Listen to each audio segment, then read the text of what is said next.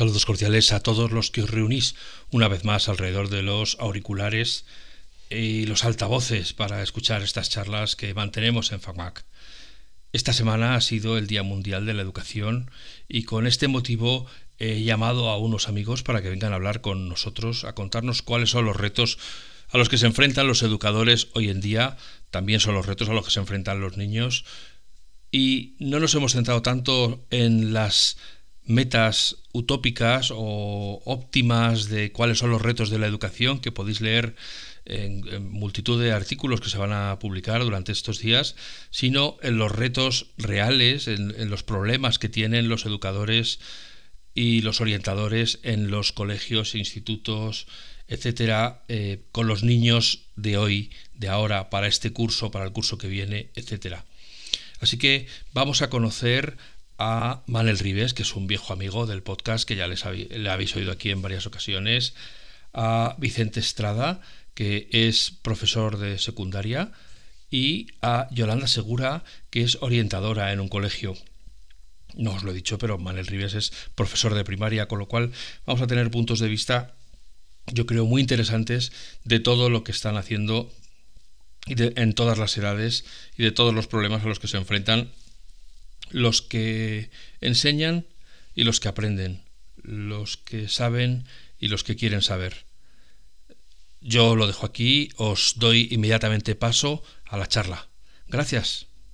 Estamos aquí con Manel, con Vicente y con Yolanda, que son tres profesionales del mundo de la educación y lo que voy a hacer es cederles a ellos la palabra para que se presenten y nos expliquen un poco lo que hacen y luego ya empezamos a hablar. Hola Manel, hola Vicente, hola Yolanda, buenos días, buenas tardes, buenas noches. Contadnos. Buenos días, buenas tardes, buenas noches. Yo soy Manel, el que tiene esta voz, que siempre creo que estoy en sempiterno afonía, nunca salgo de aquí. Así que muy buenas tardes, noches, días, por cambiar el orden, desde el norte de España. Y, es maestro. yo soy maestro, siempre he sido maestro y siempre seguiré siendo maestro. Me, moriré siendo maestro. Vicente, cuéntanos tú, qué, haces y quién eres. Buenas, buenas a todos y a todas. Eh, yo soy Vicente, tampoco tengo una voz mucho más acaramelada que la de, que la de Manel. Y, yo soy profesor de, secundaria y bachillerato. Y también tenemos con nosotros a Yolanda, que nos va a contar ahora eh, qué es lo que hace. Buenas, soy Yolanda Segura, soy orientadora del Colegio Mirasur y lo que me dedico es atender a los alumnos que están en secundaria y bachillerato, más o menos desde los 12 años hasta los 18 años. Les acompaño. Por empezar, con Yolanda, que acaba de hablar, pero eh, no es muy habitual, ¿no? Tener eh, que los ya mayorcitos tengan alguien que les acompañe o a quien puedan volverse en caso de dudas, conflictos o, o preguntas, ¿no? No, en, los institutos sí que, sí que existe la figura del orientador educativo y en los centros privados suele, suele existir, aparte de la etapa en secundaria, también existe en la etapa de, en nuestro cole, al menos en infantil y en primaria, ¿no? Porque al final pensamos que la figura del educador es una figura fundamental porque, porque colabora tanto con el equipo de profes, familia y con el alumno en sí. En mi caso, como más directamente, porque como los alumnos ya son mayores, pues puedes hablar con ellos, profundizar en, cómo se encuentran y, la parte de ese acompañamiento emocional también en su proceso de aprendizaje es como, como necesario para, que vayan creciendo como personas. No todos los centros tienen la suerte de mi ratio, digamos, pero, pero sí, sí que existen en los centros de secundaria al menos y que y, un perdona repíteme la edad de, la gente a la que yo yo tengo a los, los mayores los que yo llamo mayores desde los 12 años a los 18 es los desde hablando de evolutiva serían desde los prepúberes hasta los adolescentes. Y, cuál, eh, oye, oye Yolanda una preguntilla. eh, eh, Tú que ves desde que esa edad, que casi son unos pipiolos que salen de primaria y de la mano del profe casi para llegar a clase, hasta que son unos adultos completamente, ¿los problemas son los mismos con distintas edades o son problemas completamente diferentes en esas mismas, en, esos, periodos? Es que yo creo que son, son personas, entonces pueden tener problemas y la importancia del problema lo tiene que dar cada una de las personas. Entonces, aunque nosotros como adultos en algún momento podemos escuchar a un niño de 8 años o uno de 12 con X problema, si para el niño es importante, es un problema. Y tenemos que facilitarle herramientas para que él pueda hacer frente a ese problema, ¿no? Con nuestros apoyos, familia, desde el centro, el tutor, el orientador, quien sea, ¿no? Pero si él lo vivencia como algo negativo, como que no sabe cómo afrontarlo, es importante. Entonces ahí hay que escucharle. Y, cada, cada chico, claro, es acorde a su edad, ¿no? A lo mejor un adolescente tiene más, más problemas relacionados con sus relaciones con iguales, su grupo, la aceptación o la aceptación, y uno de ocho años bueno, realmente también puede tener problemas con eso o tiene, puede tener problemas con, con, hablar con un desconocido o con un adulto que sea más tímido. Bueno, puede haber un poco problemas similares con diferentes edades realmente. Y Vicente, ¿cuántos años llevas tú trabajando? Pues trabajando en educación reglada, por decirlo de alguna manera, llevo ya 18 años. Vale, y en secundaria más o menos casi todo el tiempo. En secundaria y bachillerato, sí. Vale, eh, ¿y tú has notado, has notado diferencia entre esos primeros momentos, eh, tu trabajo con el alumnado, tu relación con el alumnado y lo que haces ahora? No, desde tu punto de vista de lo que has tenido que cambiar tú, si has tenido que cambiar algo, sino de cómo eh, se relacionan ellos y cómo reaccionan ellos y cómo tienen esa conexión con el aprendizaje. ¿Has notado poca, mucha, diferente diversidad? Sí, hombre, a, ver, una de las principales eh, eh, dificultades o, piedra a la que el docente tiene que estar dispuesto a, superar año tras año es esa continua evolución, ¿no? ese continuo cambio que hay tanto tanto en, los alumnos como en, como, en los profesores. ¿no? Ya no hablo de, de, los continuos cambios que vienen por la ley, que nos cambian la ley cada, cada cambio legislativo, por decirlo de alguna manera, cada cambio mm. político, sino que, pues eh, los, niños de hoy en día no son igual que los niños que cuando yo era niño. ¿no? Yo no puedo pretender, no solo porque esto muchas veces crea confusión, no solo yo no puedo pretender enseñar como me enseñaban a mí hace 20 años, sino que los alumnos, los, el alumnado no aprende como aprendía yo hace 20 años. Y eso lo tenemos que tener muy, muy presente, ¿no? Y entonces, en ese sentido, em, ¿cuál es una de las, de las patas que crees, sobre todo en, esa, en esa etapa? Porque, bueno, yo eh, ya nos conocemos desde hace tiempo y, y, yo secundaria, porque te tengo a ti de referente y alguno más, pero me cuesta mucho el cambio que hay de primaria a secundaria pero en secundaria que se, que se carga mucho sobre las notas, toda esa espada de Damocles de la selectividad. Em, ¿Realmente al final lo que pasa en el aula cambia o cambia para unos pocos porque tienen suerte de tener un profe? ¿O realmente hay un cambio?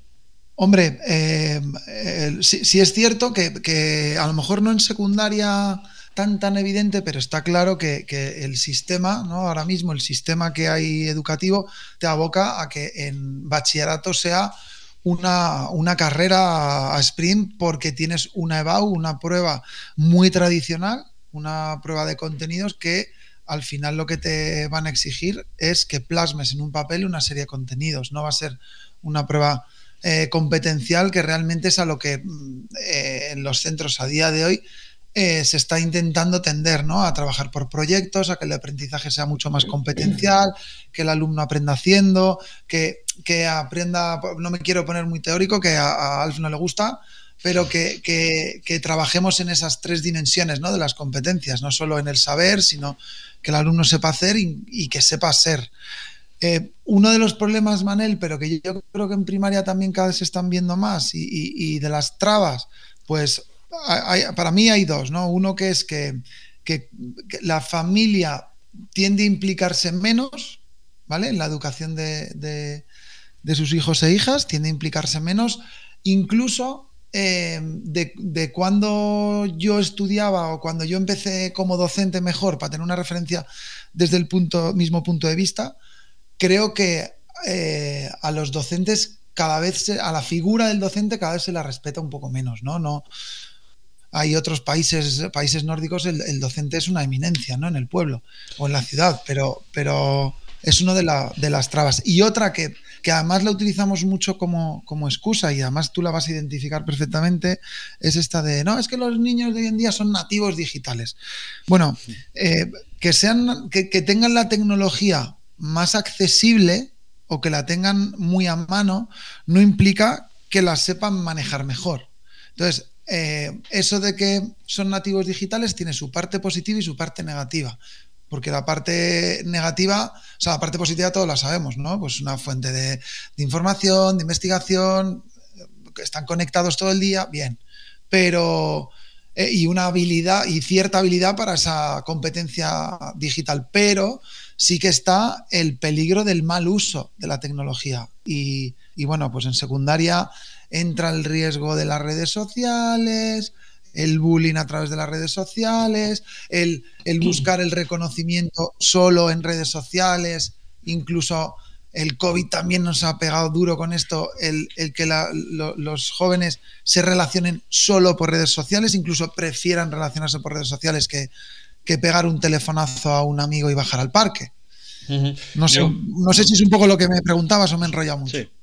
sobre esto yo tengo dos dos cosas que me gustaría plantear. Primero, con lo del respecto al profesor, me parece que simplemente son un espejo de la sociedad en la que vivimos, donde no hay respeto, como podemos, como estás enlazando ahora con las redes sociales, donde se puede insultar al árbitro, al jugador, al profesor, al político, todos, todo el mundo sabe de todo, todo, todo el mundo tiene una opinión, además autorizada por ellos mismos, despedido su propio título de, en autoridad de, de cualquier tema.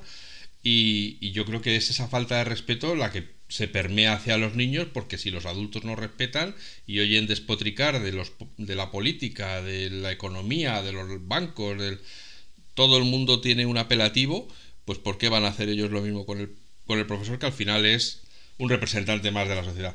Y luego quería preguntar esto por usar un titular al estilo de los, de los periódicos.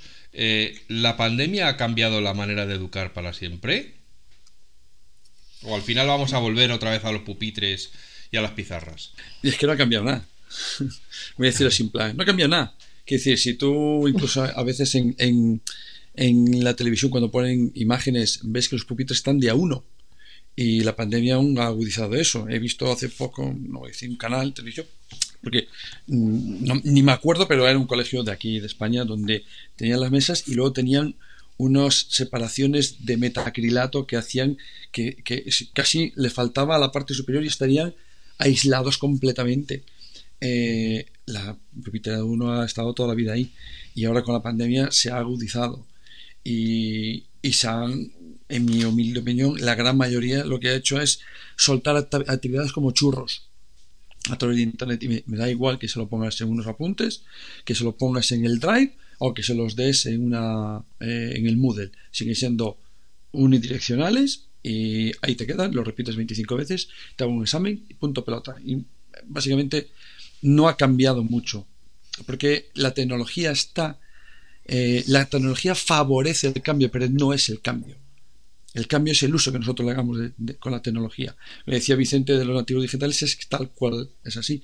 Es decir, los niños, yo cuando daba una charla siempre decía, em, los niños saben hacer tres cosas, a saber, buscar al cantante en YouTube, eh, mandar WhatsApps y, jugar al FIFA en la Play. Porque es lo que utilizan por su necesidad, tienen que relacionarse por WhatsApp o por la red social que sea.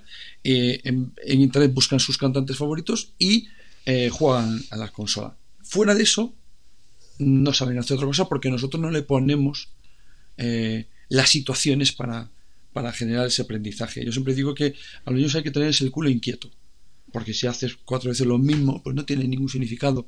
Tienen que estar incómodos, aquello de eh, stay foolish, stay, como decía, de estate, eh, siempre, sí, estate siempre incómodo, que es la única forma de que tu cerebro no se acostumbre. Es, al final, es como un músculo cualquiera. Si tú haces siempre el mismo tipo de trabajo, ahí está Vicente, que es de educación física, que me va a decir si voy bien. Pero si haces siempre el mismo tipo de trabajo muscular, el músculo deja de, ganar en el momento que se acostumbra. Eh, y hay que pedirle cosas diferentes al cuerpo para que mejore siempre. Pues al cerebro pasa lo mismo. Eh, lo que pasa es que mm, es muy cómodo hacerlo de siempre, pero ahora con lucecitas. Ahora te pongo un libro digital y anda, qué bonito, estamos siendo competentes digitalmente. Bueno, no, eso no tiene nada que ver con ser competentes. Eh, yo lo que pasa es que sí que es cierto que para que se produzca, en mi opinión, un verdadero aprendizaje desde el uso de la tecnología, no podemos hablar solo de tecnología, tenemos que hablar de metodología. Ya lo sé, Vicente, soy un pesado, ya lo sé, con el tema este, pero metodología es fundamental. Y luego nos queda una esfera que se la ha dejado arrinconada ahí al orientador o a la orientadora, ya vendrá, si el niño se la pega, ya vendrá y entonces le pido a la orientadora que me haga una carta mágica y el niño ya se pone bien, que es la parte socioemocional. Y ahora lo que ha tenido mucho la pandemia es que ha sacado a la luz muchas cositas que a lo mejor estaban un poco enterradas. Y a mí me da mucha pena porque es que parece que tiene que tronar aquí para que nos acordemos de poner un paraguas. Y ahora ves en los, en los medios de comunicación hablando de protocolos contra el suicidio. Digo, chico, para que alguien se quiera suicidar tiene que estar dando señales harto, vamos, un montón de tiempo antes. Y hay que saberlas ver. No se puede esperar a que tenga unas intenciones tan bestias para que nosotros nos llame la atención.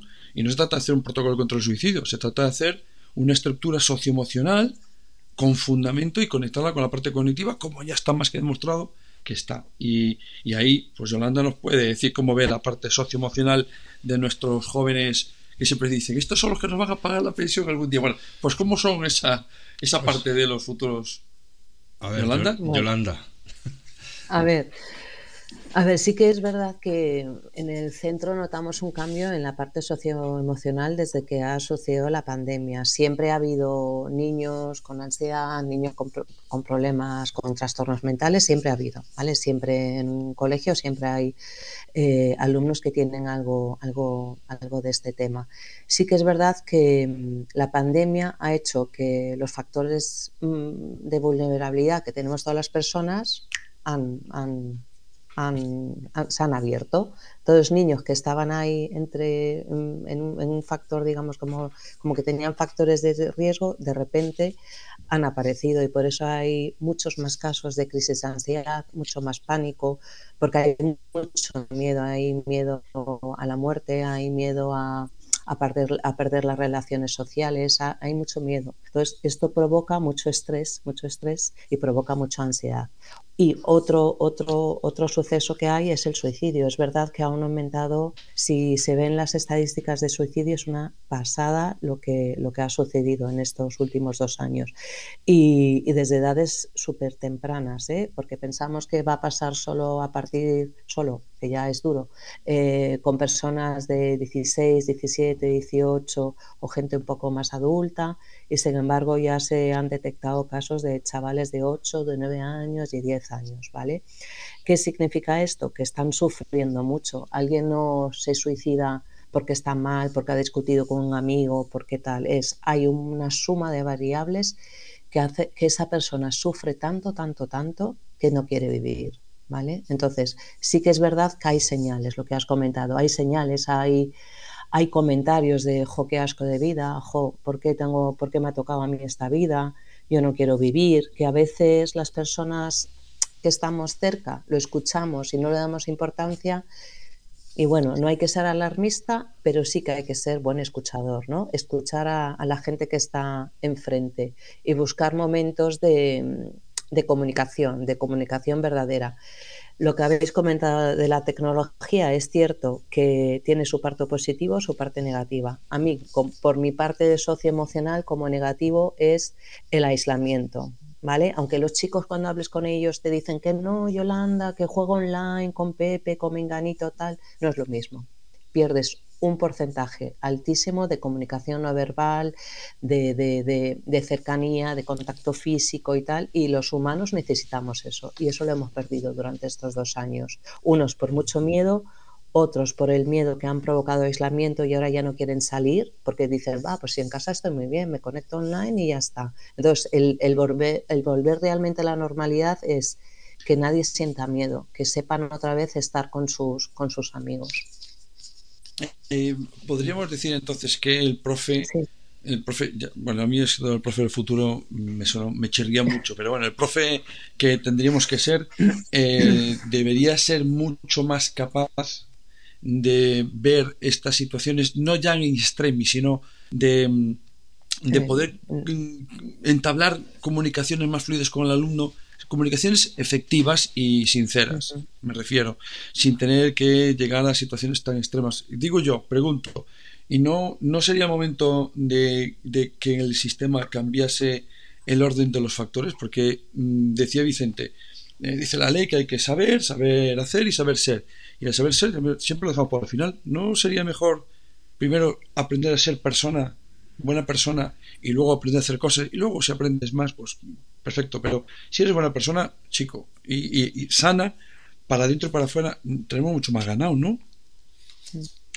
A ver, al final una persona es la suma de, todo lo que has comentado. Sí que es verdad que yo creo que un profesor, como que la palabra profesor suena a persona que enseña algo, y yo creo que un profesor tiene que ser educador. Y si eres educador, incluyes estos tres aspectos, ¿no? el enseñarle o acompañar al chico a comprenderse, a conocerse cada vez más, el saber nombrar sus emociones, porque hay una, gran carencia de vocabulario emocional. Cuando hablas con las personas, muchas veces con los adolescentes te dicen, no, estoy bien, no, estoy mal, pero como que entre bien y mal hay 100.000 palabras más que pueden definir tu, tu estado, Estás con angustia, estás agotado, estás melancólico, estás nostálgico, estás con rabia, con ira, con cólera. Hay muchísimas palabras que no, no las escuchan ni en, ni en los senos eh, ni en las familias, porque en las familias a veces también hay una carencia de, a la hora de expresar cómo, cómo me encuentro, porque mm, a veces los padres como que tienen metido en su cabeza la idea de que siempre tengo que mostrarme a mis hijos de una manera fuerte, sin ninguna fisura y, las personas tenemos fisuras y nuestros hijos tienen que conocerlo, ¿no? Para que ellos también aprendan a través de ese modelo, ¿no? De que tienen derecho a enfadarse, tienen derecho a estar tristes, tienen muchos derechos, ¿no? A, la hora de sentir. Pero yo creo que el profe tiene que ser más educador. No sé si te eh, estaba, estaba pensando en lo, que, en lo que decía Vicente antes, de, porque era uno de los retos que hablaba en ese artículo que comentaba antes, eh, Alf, de mm, reconocimiento de la figura del docente. Y yo siempre he tenido, he tenido dudas de si eh, qué es primero el huevo o la gallina, si es que lo hacemos bien y luego viene el reconocimiento, o viene el reconocimiento y luego lo hacemos bien. Y no tengo muy claro que es que lo estamos haciendo bien y luego viene el reconocimiento. Eh, lo digo porque eh, hay mucha crítica al docente, pero es que, como decía Alf, hay crítica a todo hijo de vecino. En España todo el mundo es entrenador, médico y maestro. Todos.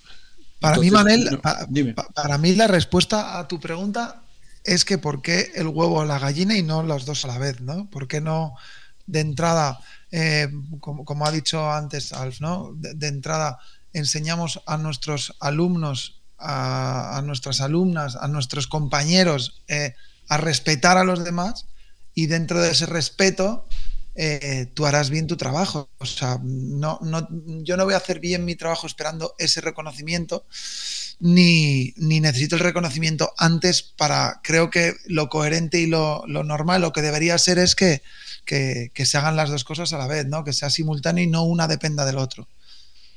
Y, oye, oye, Vicente, una, última cosa que, que, se, que tenía que decir antes y se me pasó. Eh, tenemos la esfera socioemocional, tenemos la esfera cognitiva y hay una que te toca a ti muy de cerca que, desde que yo era pequeño estoy viendo que va en plena decadencia y que parece que solamente a cuatro importa, que es el aspecto motriz, físico, eh, psicomotriz si quieres, y que yo recuerdo que cuando era pequeño encontrar una pista libre, libre de baloncesto era harto difícil, encontrar con quien pudiésemos jugar en un sitio que no hubiese ya una peña enorme era complicado y ahora están vacías. Entonces, ¿tú qué opinas? ¿Tú no crees que esto hay algo que estamos haciendo muy mal, que estamos dejando toda esta parte muy olvidada y que parece que además las leyes tiran a dejarla todavía más olvidada?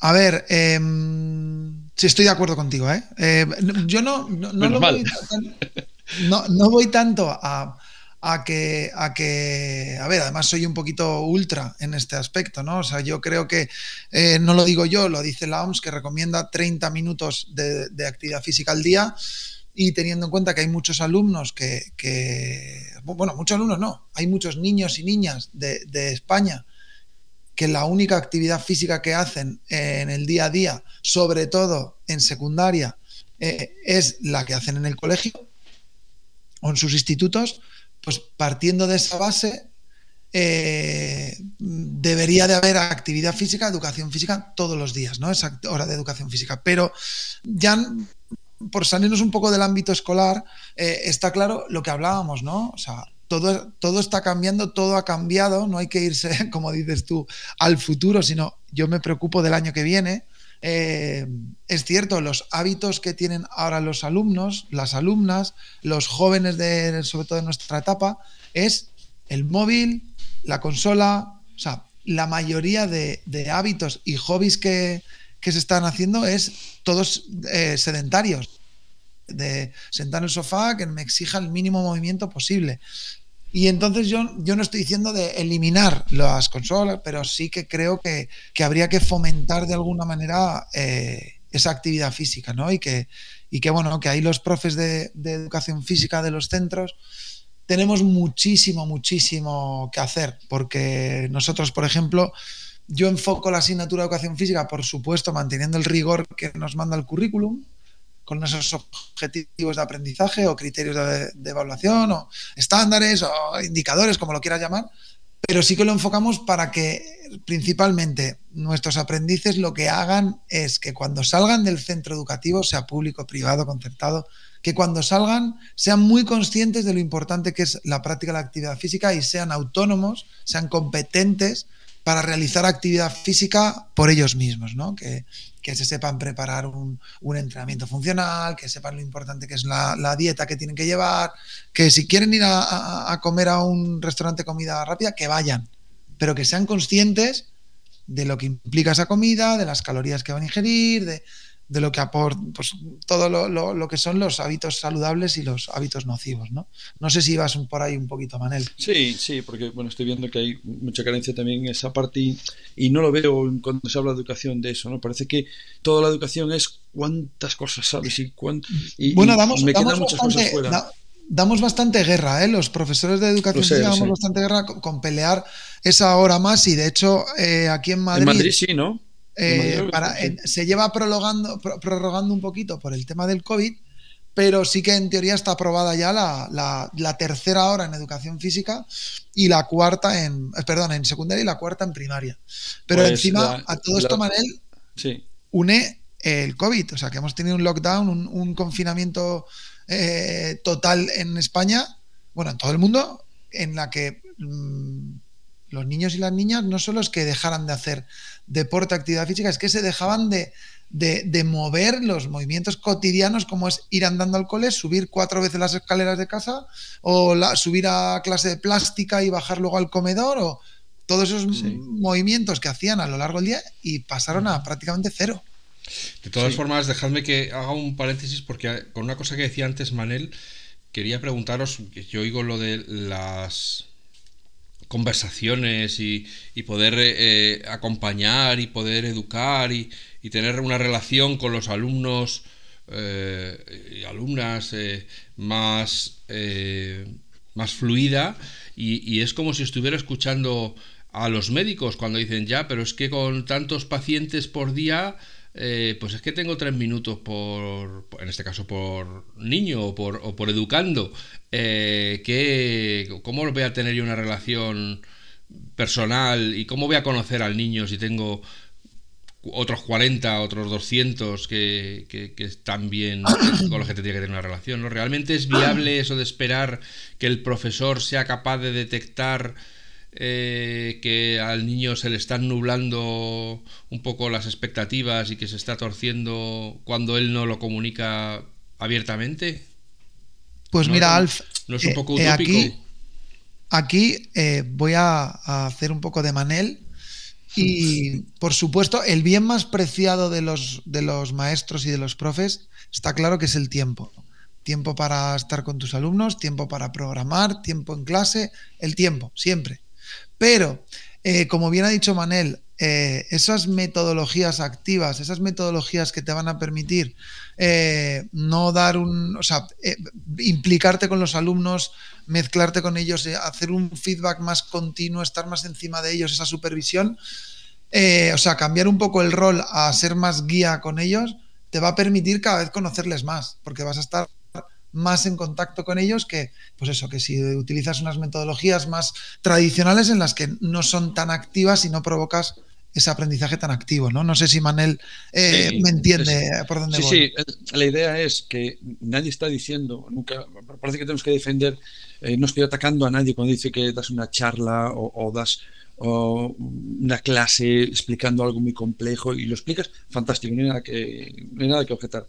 Pero si solo haces eso, la grandísima mayoría del tiempo haces eso, te falta contacto con tu alumno. Yo solo conozco a Alf, si yo me pego a Alf y hablo con Alf y estoy con Alf haciendo algo y veo por dónde falla Alf y le puedo echar una mano. Eso me va a dar mucho más feedback que si hablo yo solo y tú escribes y pasado mañana haces un examen y lo a hacer una vez, pero si ese es el modus operandi de siempre, pues evidentemente yo no te voy a conocer, no voy a saber ni qué piensas, ni, ni, vas a atreverte a decirme, oye, Manel, tengo una idea. En, mi clase lo, que más me molaba es cuando alguien, eh, bueno, ahora tengo niños de segundo, de primaria, son pequeñitos, pero cuando los de mi, los, mis queridos tigres y gallifantes se marcharon el año pasado, lo más chulo es cuando llegaba uno y decía, oye Manel, Easy, cuando decía con Easy es que le había dado vueltas a la cabeza una idea y, y tenía la suficiente confianza para saltártela y digo, venga, muéstrame cómo lo vas a hacer, pilla a unos cuantos, convéncelos y, eh, y venga, echarle y lo presentáis a la clase. Entonces, eso solo surge cuando tu forma de comunicarte y tu forma de entender la educación es diferente. Y eso implica un cambio también de qué esperas en la evaluación, qué esperan ellos en el feedback, no solo una nota, la nota es lo de menos, es el, proceso. Eh, lo que pasa es que eso claro, tienes un techo de cristal como profe que son pues la EVAO, las evaluaciones, diagnósticas, tal, tal, tal, que dices tú, ostras, pues que no puedo tirar yo solo del carro este de cambio, que también, aparte de la palabrería de las leyes que queda muy bonito en el papel, tiene que haber un cambio real. Entonces veríamos que muchos problemas desaparecen porque el profe tiene capacidad de maniobra, de tiempo, para dedicar la atención a su alumnado. Eh, si tienes un, currículum del copón que no te da tiempo más que ir corriendo, pues evidentemente poco puedes dedicarle a eso, porque además si, si lo haces te van a dar caña, si no lo haces te vas a quedar eh, mal. Mm, no puede ser que el profe sea el único que intenta hacer el cambio. Y hay muchos profes, no voy a hablar de porcentaje, pero muchos profes que intentan el cambio, hay muchos más que quieren hacer el cambio y tienen miedo, y hay muchísimos más que se han puesto un poco en la situación de, bueno, no sé ni por dónde tirar, y otros que dicen, ¿para qué? Si estoy bien así. Entonces, sí que creo que el sistema debería forzar la máquina para que, para que la comunicación entre alumno y docente sea diferente, desde abajo hasta arriba. No, no, no, no va a llegar un chaval de 17 años sin, darle tu oportunidad ninguna de decirte, oye, mira, eh, Vicente, tengo este problema, tal, tal. No, eso solo ha ganado Vicente durante mucho tiempo. En esto me, gustaría escuchar la, opinión de Yolanda, porque em, yo que he estudiado Bellas Artes, ya lo he dicho en, otras, en otros episodios del podcast, me parece que este pragmatismo que se está aplicando a la educación de intentar prepararles para que sean competentes en el mundo laboral, lo que está haciendo es eh, lo que se llamaban antes las Marías, que son, pues eso, la plástica, la música, etcétera. Al irlas eliminando, están eliminando los vehículos inconscientes y subconscientes que utilizábamos para expresar nuestras emociones. Y al final resulta que es que eh, están los niños robotizados en... Estoy hablando de, de un aula normal, Manel, no hablo de la tuya. No, no, ya sé que los tuyos no, pero me, estoy imaginando a, los niños entrando otra vez en fila, sentándose, como decías antes, en su pupitre de A1, rellenando sus cuadernos, leyendo sus lecciones. Y, cómo va a expresar un niño una emoción si lo único que hace es ir eh, la ingesta de, la, comunicación del, maestro y, para casa otra vez. Yolanda, ¿qué, ¿qué, podemos hacer en este caso para conseguir que los niños eh, los eh, aprendices, como dice Vicente, puedan encontrar un espacio en el que expresar sus emociones no sea eh, objeto de mofa, befa y, se les tilde de blanditos o de pringaos o de cualquier cosa que se le ocurra a otro, al, machu, al machote que pase por allí. Ya, hombre, yo creo que es lo que tú has comentado, ¿no? Seguir aunque no lo fomente mucho la ley, pero intentar que las materias como, como música, educación plástica, la parte de tecnología aplicada a la creación, todo eso favorecerlo. Y luego es que lo tiene que hacer el profesor dentro del aula, el facilitar la expresión de las emociones. Es, nosotros en, en, secundaria hay, bueno, en algunos centros hay una hora que la llamamos tutoría, que es una hora en que, en que sobre todo se intenta trabajar eh, la parte de, la inteligencia emocional en las dos vertientes, en la, intrapersonal y la interpersonal, ¿no? Y es como una hora especial donde pueden hablar de, sus sueños, de cómo se encuentran, de resolución de conflictos, si han tenido conflictos entre ellos, cómo lo pueden solucionar, ¿no? Y ahí al final eso es aprendizaje. Pero claro, eso es una hora a la semana que no es suficiente. El profe cuando entra en el aula debe facilitar eso, lo que, lo que tú comentas, ¿no? El no ridiculizar a, un chico por ser chico si muestra lágrimas o no ridiculizarle si se muestra más, más sensible, ¿no? Ante, el visionado de una película o la lectura de un poema, lo que sea, ¿no? El, intentar el discriminar las diferencias de género a la hora de la expresión de, de las emociones. Yo creo que queda mucho, mucho por hacer, pero bueno, el tema de de, la igualdad de género, yo creo que en los centros también se está trabajando. Entonces hay como más libertad, ¿no? En ese sentido de, poder, de poder expresarte, ¿no? Aun, vamos, para mí, soy la orientadora, yo creo que falta un montón de tiempo y también de preparación para las profes, porque los en secundaria, ¿vale? Porque los profesores en secundaria al final aprenden, aprenden física o lengua en la facultad, ¿no? Cuando hacen su grado pero luego la parte de cómo estar con una persona, cómo estar con un alumno, qué hacer cuando un alumno te repite diez veces que no lo sabe, cómo lo enfocas. Repite siempre lo mismo, lo tienes que cambiar, te tienes que sentar a su lado, qué tienes que hacer, ¿no? Como la parte más humana, eso, eso tiene que tiene que enseñarse también, porque hay gente que, que nace con esa facilidad, hay gente que tiene esa, esa habilidad de manera innata y hay gente que se lo tiene que currar, igual que mm, hay gente más deportista y gente menos. Y los que son menos se lo tienen que currar más si quieren ser buenos deportistas. ¿no? Pues un poco en ser un buen, un buen educador te lo tienes que currar. No, no nace de cero. Hay que estudiar, hay que leer, hay que vivirlo y, cada año aprender gracias a, cosas que te pasan con tus alumnos, ¿no? Como que Vicente lleva un montón de años, yo también llevo un montón de años, como que, joder, cuando empecé hace 20 años, ahora, afortunadamente, he aprendido mucho y mucho gracias a ellos, de situaciones que me he encontrado y que he respondido de cierta manera y luego he pensado, pues así no va bien, tengo que cambiar y al año siguiente cambiar.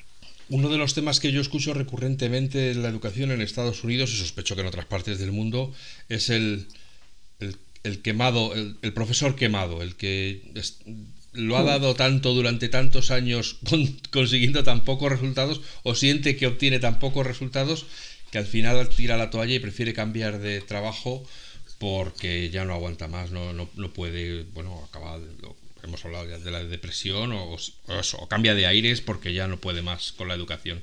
¿Eso es un problema también en España o todavía no estamos en ese nivel?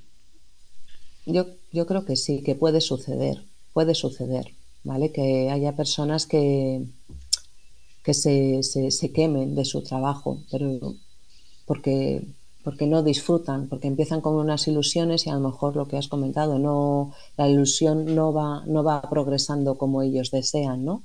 Y, se queman. Ahí yo, yo soy partidaria de que quizás el profe es el que tiene que cambiar. Si esto no te funciona, o tienes que cambiar de centro o tienes que cambiar de algo, porque tú no estás feliz. Entonces, si no vas feliz al trabajo, mal vamos. Hay, hay, una, hay una comunicación invisible entre las personas, sobre todo los alumnos en esto nos dan un millón de vueltas porque te ven entrar con una cara y saben perfectamente si estás bien, si estás mal, y eso facilita que, que hablen contigo o que se acerquen o que no se acerquen, y eso lo da tu forma, tu lenguaje corporal. Y de igual forma que los alumnos se pueden encontrar mal y hay multitud de variables, los docentes también se encuentran mal y hay también multitud de variables. Eh, podríamos hablar de casos concretos, pero bueno, eh, incluso la propia administración no lo pone fácil para las personas que quieren cambiar, no lo pone fácil porque todo el mundo por el mismo patrón, exactamente igual, y el chico, si no, pues te vas y eh, no, no tienes forma de crecer o hacer cosas diferentes porque te, te cortan todas las alas. Y puede haber personas que se sienten amargadas, es decir, yo no veo la educación de esta manera, lo veo, no hay manera. Y luego hay pues, personas que también van a dar una clase pues porque no tienen armas suficientes para, ser docente de una forma más dinámica y sacarlos del contexto de vengo, explico y doy mi lección, le cuesta mucho y acaba siendo complicado de gestionar. Entre unos casos y otros, lo que no tenemos son em, ahora mismo mm, bazas para poder aprender a gestionar también nuestras emociones. Porque es muy fácil hablar de cómo tienen que hacerlo los niños, pero es que nosotros, nosotros somos eso, iba, eso, iba a preguntar, si un profesor que nota que está perdiendo la motivación, o que está ya desmotivado, o que siente impotencia, o que nota que le da flojera cada vez que, enfila la entrada de, de la escuela, e, él ¿Con quién habla? ¿Qué, recursos tiene en un colegio donde está todo regido por el horario? Hombre, yo creo que te debes apoyar en tus compañeros, ¿no? Yo creo que debes, porque todos tenemos malos días en, cualquier trabajo. Si eres profe, si no eres profe, puedes tener malos días. Y, al final tu compañero te puede echar un cable. Si tú tienes dificultad con un grupo, decir, oye, mira, con este grupo es que no me hago, es que tal, pasa esto. Pues al final, a través de la comunicación y el, pedir ayuda. Un profe tiene que pedir ayuda a, sus compañeros, a, la gente que está cerca, que va a entender mejor que nadie la situación. Yo creo que ese es así como de, el primer paso, ¿no?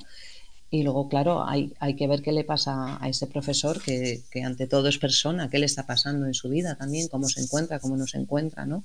Y, y lo que ha comentado Manel, cuando pasamos a clase, los niños pueden percibirnos cierta cierta expresión en nuestras caras, pero también nosotros nos podemos adelantar, ¿no? Y expresar, hoy, mirar chicos, hoy me encuentra, hoy me encuentro enfadada porque tal, o me encuentro triste, vamos a intentar que, ¿sabes? Como que también ellos vivencien que tú también sientes y, tienes días mejores, igual que ellos, igual que tú les acompañas, ellos, ellos te pueden apoyar. Y yo creo que los chicos son muy empáticos para eso. ¿eh? Si tú se lo expresas, ellos, suelen, no sé qué opináis vosotros, pero yo creo que ellos te acompañan vamos, no sé, Vicente es, mm, a ver, si no, yo solo, y yo me interesa mucho la opinión de Vicente como profe de secundaria, que es una edad mm. donde parece que están, que todo el mundo lo resume a un adolescente como hormonado y aislado, que no quiere saber nada. Y yo creo que eh, la realidad es bastante más rica que, que poliédrica.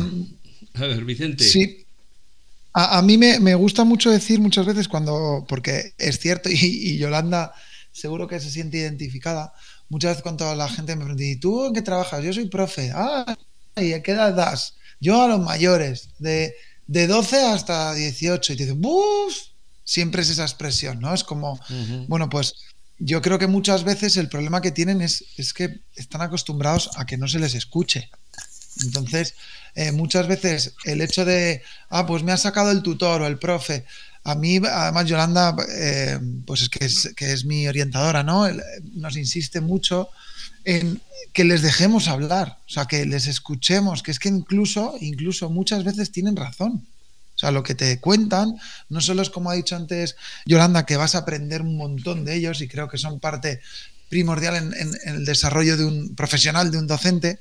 Nuestros, nuestro alumnado, además de enseñarnos muchas veces, te, te enseñan a decir, joder, que es que tiene razón él o ella, ¿no? Es que lo que te está planteando porque por un problema que tiene con lo que sea, joder, tiene razón. Entonces, eh, creo que, muchas veces por falta de tiempo, eh, porque vamos a mil, porque el COVID nos está pegando muy duro, porque vas con la mascarilla todo el día, porque ahora mismo encima tienes que sustituir porque la Omicron no sé qué, todo, todo esto lo metes en un cóctel y al final los que lo pagan son los que menos lo tienen que pagar, ¿no? Y, a lo mejor, pues, eh, no dedicamos, aparte que estoy de acuerdo con Yanda, que tenemos poco tiempo, pero no dedicamos el tiempo suficiente a escucharles, ¿no? oye, para tu momento, que este es su, momento y que él lo valora un montón, que Vicente le ha sacado a hablar con él o con ella, y escucha de verdad, ¿no? Y, intenta que a lo mejor, joder, es que a lo mejor con un pequeño gesto del tutor o de la tutora puedes ayudar muchísimo a esos chavales, ¿no? Y, sobre todo en el momento que tú das ese pie de confianza, en el momento que el alumno o la alumna empieza a confiar en ti, en ese momento les va a ser mucho más fácil y más fluido el pues que puedan apoyarse en ti, ¿no? Y que, y que sus problemas a lo mejor sean más pequeños porque tienen a esa persona. Y luego también decía, decía David Bueno eh, eh, que, un niño sacaba mucho más en positivo de la mano del profe que se la ponía en el hombro cuando le quería dar el feedback que de la nota. Eh, y a lo mejor tendemos mucho a dar más notas y a ponerle menos el, la mano en el hombro para hablar con él y para escucharle. esa, idea, debería surgir más de forma más natural. Eh, en los profesores. ¿no? Eh, Manel, en mi asignatura eh, tengo la suerte de que como es muy práctica, yo me voy pasando entre ellos y les voy dando feedback continuo. ¿Vale? Es alucinante ver la evolución de un niño, una niña que se le da mal algo y que simplemente te acerques y le des un feedback positivo. Acuérdate que es todavía, ¿eh? Si te da algo mal, todavía. Exacto, o sea, el, valor del todavía, ¿no? Que dice Chema. Eh, pero, pero sí que es eh, importante el, decir, oye, pero es que esto te ha salido fenomenal, porque antes lo hacías mal y ahora fíjate que eres de los, de los que mejor lo hace.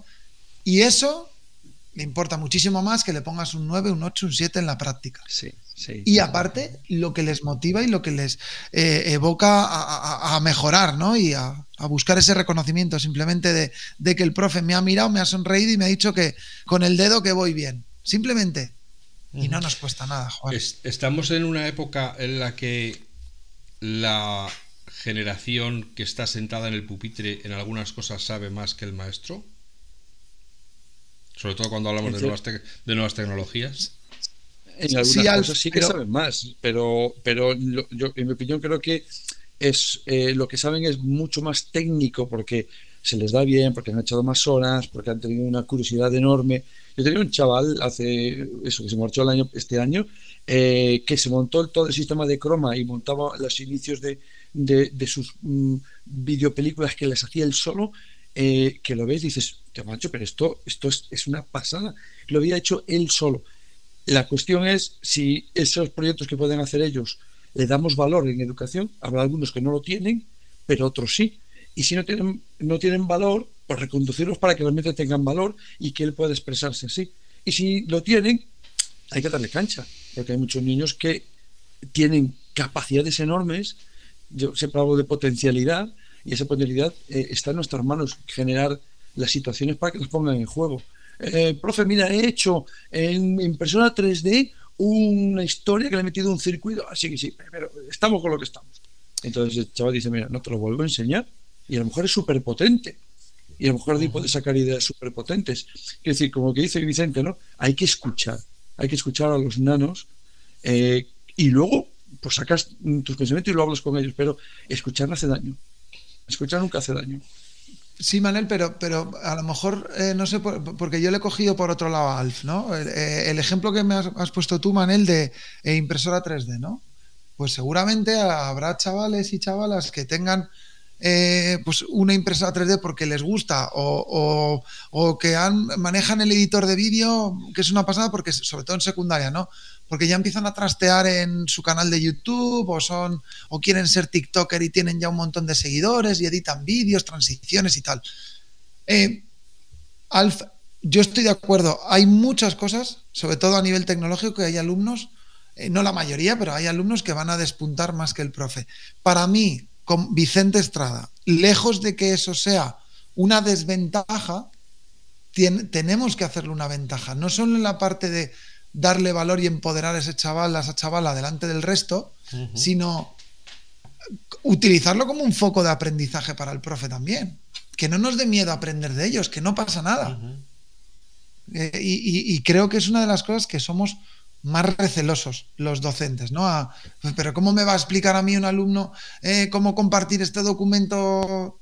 Pues sí, si, si él lo sabe hacer y a ti te cuesta más, ¿por qué no? O, si estás editando un vídeo en clase o el, producto final va a ser un vídeo y, un alumno o una alumna está harto o harta de, hacer vídeos tutoriales, ¿por qué no lo va? ¿Por qué no coges y montas un taller dirigido por, por ese aprendiz? ¿Por qué no? Si es brutal. 100%. 100%. Estaba pensando en lo que, porque, eh, porque antes ya has dicho una cosa, Alf, que a mí me, me duele. Estaba intentando eh, meterlo en la conversación, pero como no hay momento de sacarlo, entonces ya lo meto así de cuña. Y eh, tú eres de Bellas Artes. y me da muchísima pena todo el tema, Vicente sabe que soy muy heavy con este tema de la creatividad, y me da mucha pena que el tema de la, de la creatividad se esté tan denostado, porque todo el mundo la, la empodera como palabra, pero luego no se da espacio para que se produzcan procesos eh, creativos. Un proceso creativo puede llegar a un buen fin o no llegar, pero no deja de ser creativo por el hecho de hacerlo. Y, creo que en educación no, no, no, le, estamos dando cancha y por eso, eh, como decías tú, eh, las María, la música estorba, la artística estorba, la educación física estorba, porque no le sabemos ver el valor que tiene. y yo quería apuntar aquí simplemente una lectura que tiene unos cuantos años, pero no por eso deja de ser 100% cierto, que es del blog de nuestro amigo Jesús Guillén, eh, que se llama Escuela con Cerebro, un blog muy bueno, muy seguido, que tiene una entrada que son las asignaturas más importantes para el cerebro. Y las más importantes para el cerebro son justamente la actividad física, jugar, la parte socioemocional y las artísticas. Son los elementos que más hacen crecer al cerebro. Porque la gente suele pensar, ah, matemáticas, ah, lengua. No, las que más hacen crecer el cerebro son estas. Y curiosamente las tenemos un poquito rinconadas, ¿no? Educación física, el viernes esa última, que no me rompan la cabeza. Y va ya y se matará Vicente. ¿Y qué le ponemos antes? Pues antes plástica, así no me rompe la cabeza desde el recreo. Y eso no, no, no es nada bueno porque no interiorizamos las cosas buenas que tienen estas, estas asignaturas, estas áreas. Mm. Em, el profe de ahora, no del futuro, creo que si tiene que hacer alguna cosa es integrar todos estos saberes. Y es muy complicado. Y en secundaria ni te quiero contar, que cada uno tiene su clase separada, pero para eso hay que coordinarse, hay que creer un mismo proyecto, hay que ayudarse, y eso es muy complicado, porque mm, cualquiera que sea docente que escuche esto y, que piense como es su claustro, pues bueno, pues los claustros son de todo, ¿no? Y trabajar en cooperación es entre el profesorado muy complicado como para enseñar al alumno lo que tiene que hacer para trabajar en colaboración. Pero bueno, yo creo que el camino es ese, que, incluso desde el punto de vista socioemocional, trabajar en colaboración es como, es como aprendes a trabajar con los demás, es como aprendes de los demás y como enseñas a los demás y cómo te comunicas y cómo eres como persona. Si lo haces todo solo, ¿en qué momento vas a mostrarte como persona a los demás si lo haces todo solo? Es profe y alumno y punto. Yolanda. No sé qué opina Yolanda. Eh, sí, totalmente de acuerdo. Cuando estabas diciendo la necesidad de colaborar, en, el colegio nos hemos peleado mucho por el tema de trabajar en colaboración en los trabajos cooperativos, los, tener los equipos cooperativos, etcétera, porque mm, no tenemos una cultura en España de este, de este sentido de trabajo, ¿no? Entonces, cuando los niños trabajan en grupo, ¿no? En grupo, trabajan en colaboración, sí que, sí que tienen que aprender a aportar todos, a que el coordinador los dirija y que todos hagan su labor, ¿no? Y, a veces desde las casas se, se, nos quejan, ¿no? Se quejan de, ah, porque Menganito no trabaja y entonces lo hace más mi hijo y tal. Y claro, eso es un proceso de aprendizaje. El saber que, que si tú aportas, el otro aporta y el otro aporta, al final suma mucho más que si lo haces solo tú etcétera, etcétera, ¿no? Y, la verdad es que cuesta ¿eh? cambiar la mentalidad de, algunos niños que ellos quieren sobresalir con su 10 individual y, hacerles ver que es mucho más rico conseguir un 10 colectivo, ¿no? Porque al final cada uno aporta como una parte súper importante y, y, el trabajo siempre va a ser mucho mejor si son cuatro o cinco cerebros ahí pensando que si solo es uno, porque con uno siempre se te escapa algo, siempre. Es que se ve, cuando haces algo solo y luego lo presentas a una persona, la otra persona te da el punto de vista y ya es mejor, ya es mejor. Entonces, esto cuesta, cuesta. Y, vamos poco a poco, ¿verdad, Vicente? Vamos ahí poco a poco, pero estamos ahí luchando para que, todo el mundo vea lo, positivo que es trabajar en colaborativo, la verdad. Sí.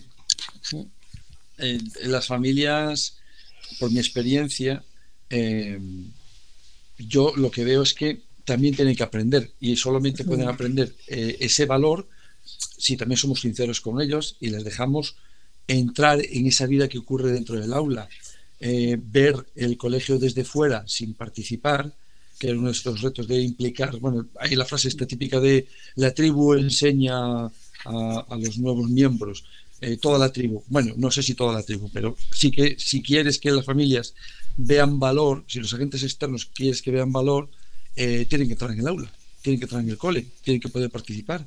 Recuerdo que cuando empecé con uno de los grupos me apareció un padre porque estaba invitando a hacer cosas y me decía, oye, es que yo soy profe de yoga, pues ya estás entrando los jueves a, darnos yoga y a darnos mindfulness para aprender técnicas. Y, llegamos a instalar ahora al final el mindfulness en el cole a partir de la idea de un padre. Pues si no hubiese sucedido eso, pues posiblemente mm, varios años después no se habría instalado en todo el cole.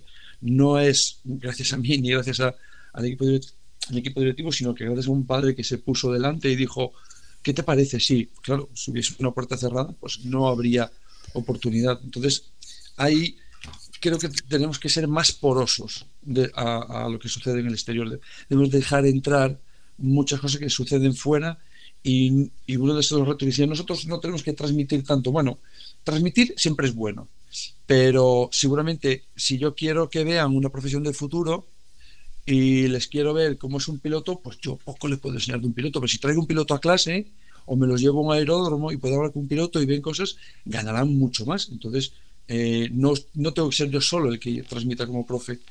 Y a lo mejor esa emoción, esa, ¡buah, qué pasada! Esto me mola mogollón, lo consiguen una persona que viene de fuera. Eh, en las clases tenemos que dejar entrar a médicos, a, a mecánicos, a pilotos, a diseñadores, a músicos. Dios mío, hay que dejar entrar a los músicos muchísimo y que vean los niños cómo se. El ser humano es una de las pocas criaturas que se emociona con la música y la tenemos un poquito ahí. ¿no? Y como una pintura, un animal ve una pintura y bueno, no sé si el elefante se pondrá a llorar con una pintura, pero un ser humano es capaz de llorar con una pintura. Y eso tiene un valor espectacular. Así que hay que traer a gente eh, de fuera que, que, haga que esa parte emocional eh, genere un cataclismo dentro de algunos niños y diga, ostras, esto me llena, esto, esto, esto tengo que profundizar, porque uno de los problemas que tenemos en la educación es que rayamos mucho en la superficie y quizás tenemos que tener un currículum menos extenso, un poco más concreto, para poder profundizar más. Entonces verás los niños que quieren profundizar en algo y les tienes que ayudar porque tienen esas ganas de llegar más lejos.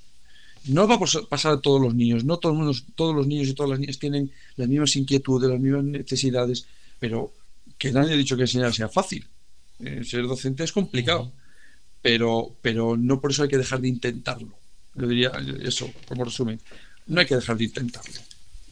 Mira, por lo que comentas, hay un hay un programa súper chulo en cuarto de la ESO. Ahora llevamos un par de años sin hacerlo por el tema del COVID, pero bueno, esperamos retomar lo que se llama cuarto ESO y empresa. No sé si lo conocéis.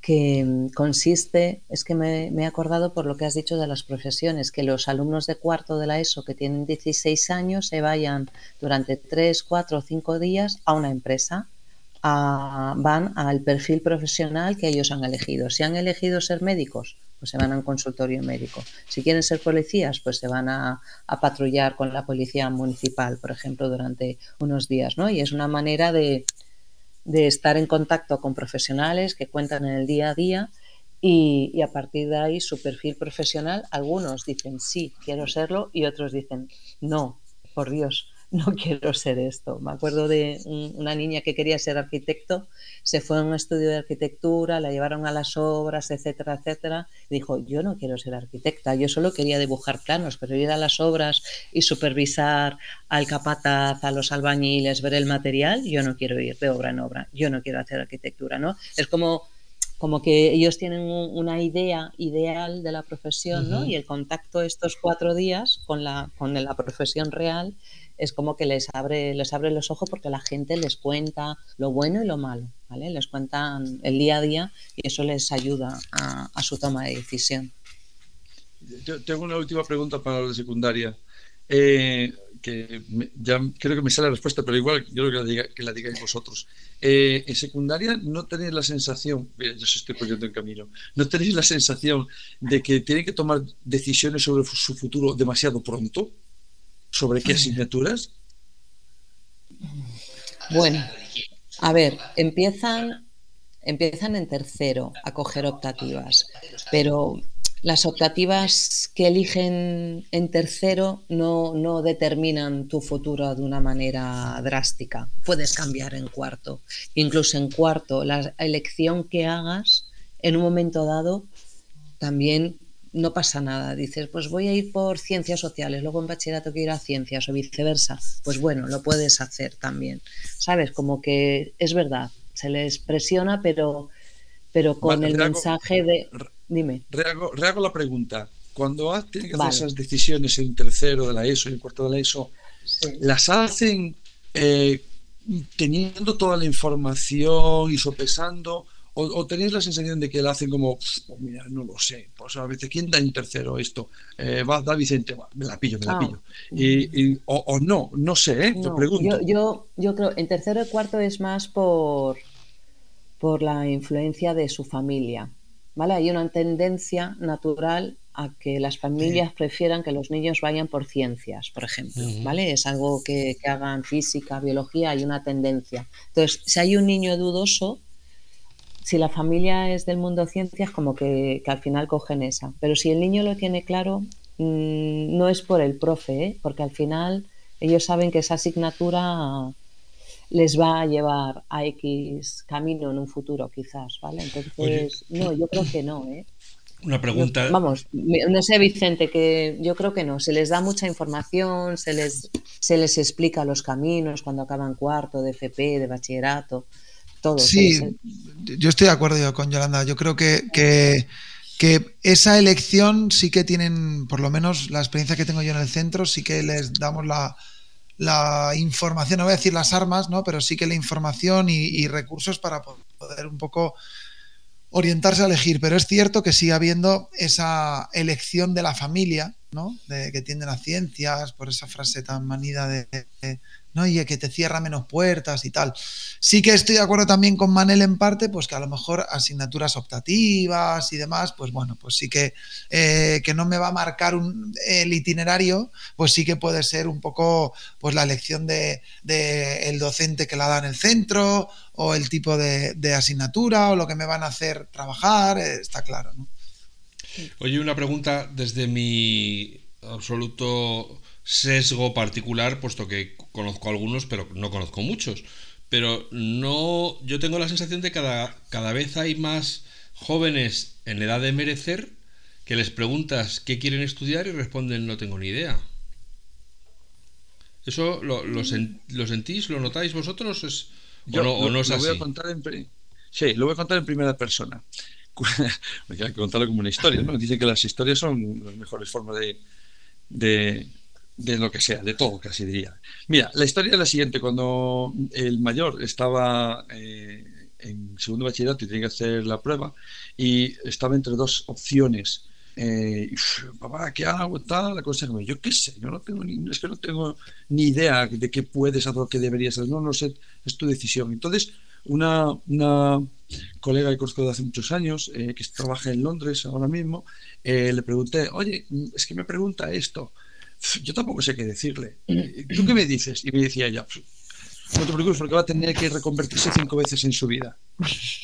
Una forma un poco de decir, las decisiones de ahora seguramente va a tener que seguir tomando decisiones y empieza siendo una cosa, acaba siendo otra diferente.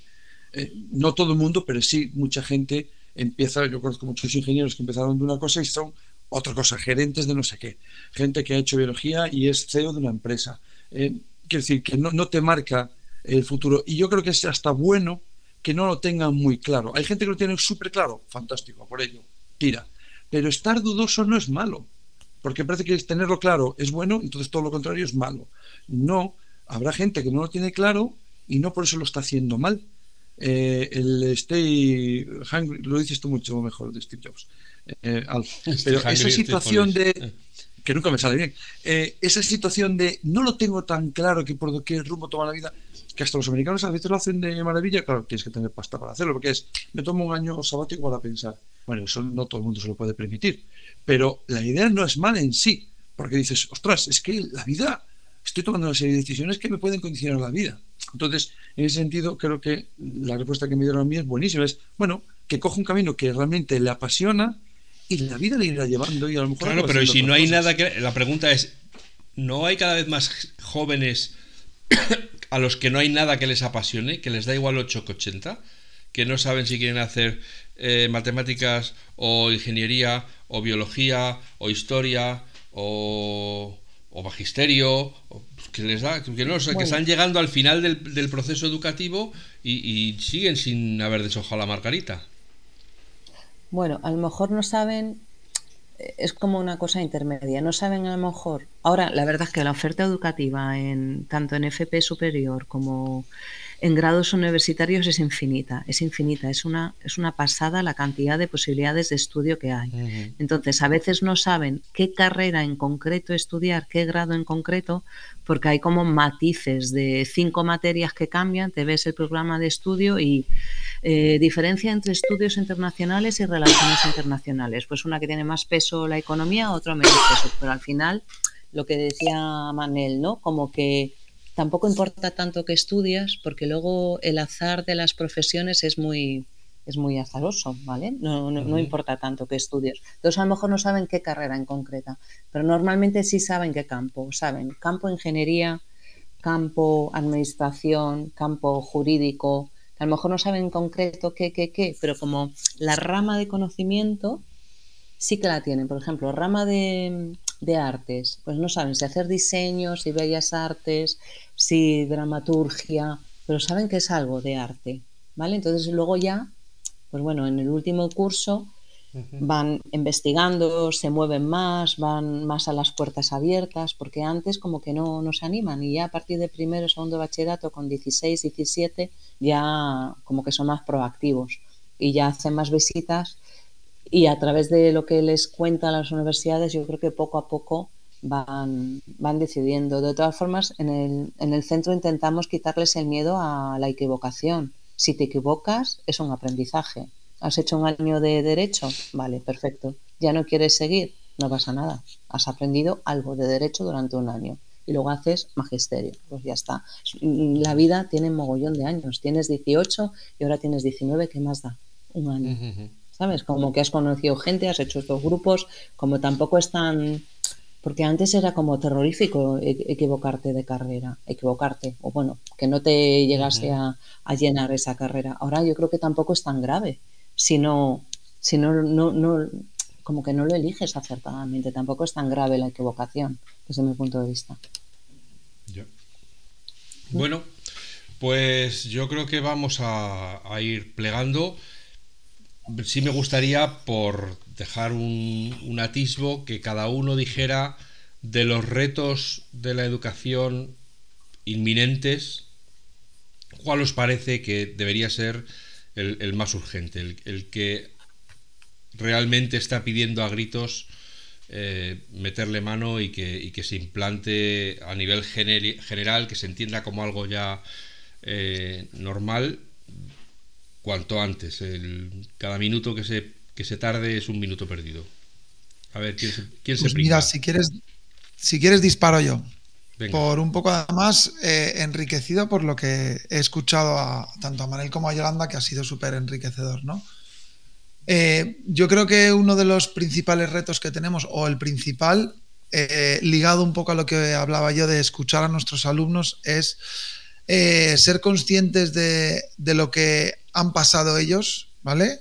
Y ellas, ¿no? Un confinamiento total eh, durante dos años, medidas restrictivas de, sobre todo que afectaban a su vida social y, a relacionarse, pues eh, escucharles, ¿no? Escucharles e intentar amortiguar eh, pues todo el impacto negativo que haya podido tener esta, estas, estas eh, restricciones y este tipo de vida que, nos ha tocado vivir a todos, estoy de acuerdo, pero que bueno, que yo creo que los jóvenes han dado una lección a, todo el mundo, ¿no? Y los niños igual. Yolanda. Eh, sigo, sigo yo, vale. Eh, yo creo que el reto es, un poco en la línea que dice Vicente, es personalizar la educación. No podemos tener ratios tan altas como hay a día de hoy porque no puedes llegar a todos los alumnos. Entonces tenemos que rebajar ratios para dedicarnos de una manera más, más cercana a nuestros chicos. Ese es el reto, la cercanía.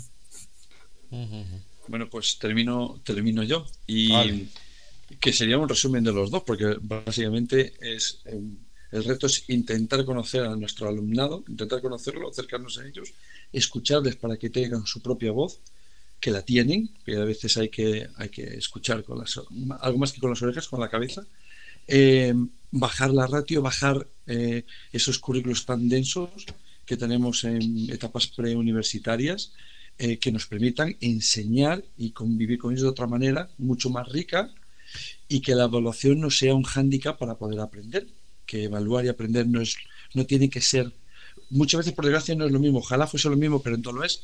Eh, muchas veces se, aprueba o se suspende y lo de aprender ha quedado tal porque has hecho un examen, pasado el filtro y fuera, y que aprender sea, tenga mucho más peso específico. Y, y generar el contexto para que eso se, se, genere no solo a nivel individual, sino eh, en grupo, en colectivo. Y, y, una cosa que creo que dejamos eh, muy de lado es que aparece muchas veces cuando hablan de dinámicas activas de aprendizaje es que se le dé espacio para reflexionar al alumno. Muchas veces se les pide que, que vomiten la revolución industrial. Bueno, vale. ¿Y tú qué piensas? ¿Qué ha generado esto? ¿Por qué ha generado esto? Las consecuencias, las causas. Más allá de lo que has, de lo que puesto en un libro, eh, ¿cuál es tu reflexión? ¿Esto lo estás viendo ahora en otra parte del mundo, en otra situación? Eh, el proletariado o las, o las castas o, los poderes, lo estás viendo en otros lados, ¿qué reflexión tienes? Porque si queremos personas con pensamiento crítico, pues tenemos que dejar de pensar críticamente, ¿no? Y, eso no está sucediendo mucho. Y, y, eso sería el reto más grande, ¿no? Ayudarles a que crezcan, no enseñarles, porque eso no se enseña, ayudarles a que crezcan como pensadores críticos y creativos. Y, y sobre todo, solidarios si uno es muy buena persona con los demás, con los demás. Yo eh, voy a hacer ya un cierre porque si no nos podemos tirar aquí otras tres horas. Quería decir a los que nos están escuchando que seas padre o madre, seas tío, tía, vecino, vecina, lo estamos aplicando a los profesores, pero escuchar a los niños, escuchar a los adolescentes, pensar que tienen cosas que decir y que te pueden enseñar, eh, no es una tarea exclusiva de los maestros o de los profesores. Si lo hacemos, si les dejamos que se expresen, descubriremos que tienen dentro mucho más de lo que les eh, dejamos eh, manifestar, ¿no? Y probablemente hasta nos haremos más amigos de ese hijo, de esa hija, o de ese vecino, o de ese, o de ese sobrino, ¿no? Que no sea todo, te llevo caramelos y nos reímos un rato, pero no sé nada de tu vida. Entonces, bueno, Gracias Manel, gracias Vicente, gracias Yolanda. Esperamos contar con vosotros nuevamente porque, como bien sabe Manel, que es un veterano, es un tema que nos apasiona y que nos, nos toca muy, muy de cerca. Y a los que estáis ahí al otro lado de los auriculares o de los altavoces, agradeceros una semana más la fidelidad, que seáis felices, que seáis buenas personas y nos escuchamos pronto. Hasta ahora.